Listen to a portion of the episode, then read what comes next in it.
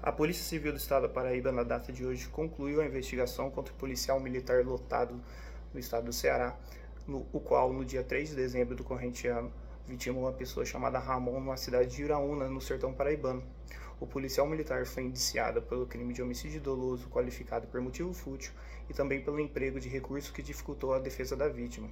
Além do policial militar, no local haviam três outras pessoas, três mulheres que aparecem nos vídeos de, da gravação da residência próxima ao local. Essas três mulheres também foram investigadas por omissão de socorro e pelo crime de favorecimento pessoal.